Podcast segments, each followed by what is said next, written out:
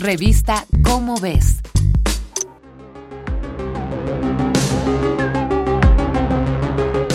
Hubo un día en que todos los continentes estaban unidos en uno mismo. En la actualidad sabemos que existió Pangea, el megacontinente que al separarse formó el mapa del mundo como lo conocemos hoy.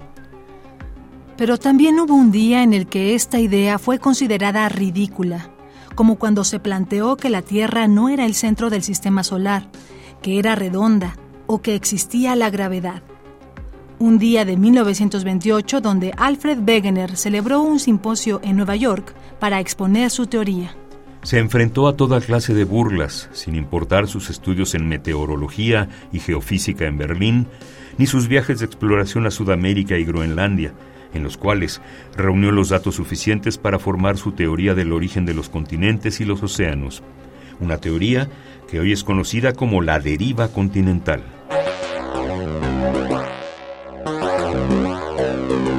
Algunas evidencias saltaban a la vista.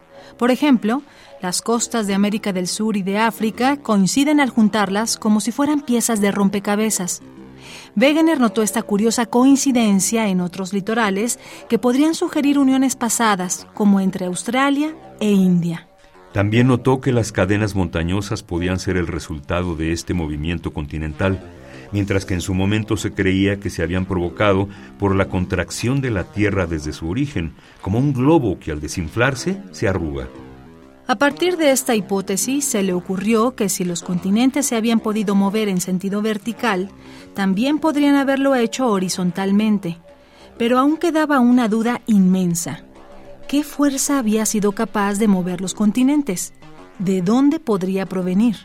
Así que Wegener propuso que podría ser la misma fuerza centrífuga de la rotación de la Tierra y la gravedad misma. Este movimiento sería el causante de que los continentes se alejaran de los polos y por eso la llamó fuerza polófuga. Esto también causó risas en su momento. Sin embargo, las matemáticas no lo respaldaban. Las fuerzas no serían suficientes para este movimiento, así que acudió a otra teoría igual de osada, los campos magnéticos de la Tierra.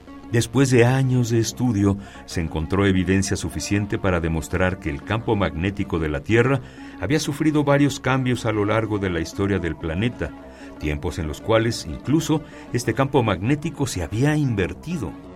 Claro que esto trajo nuevas dudas que requirieron nuevos estudios, pero las ideas de Wegener dejaron de ser ridiculizadas y la deriva continental finalmente se convirtió en la teoría que en la actualidad seguimos aceptando y experimentando muy, muy, muy lentamente.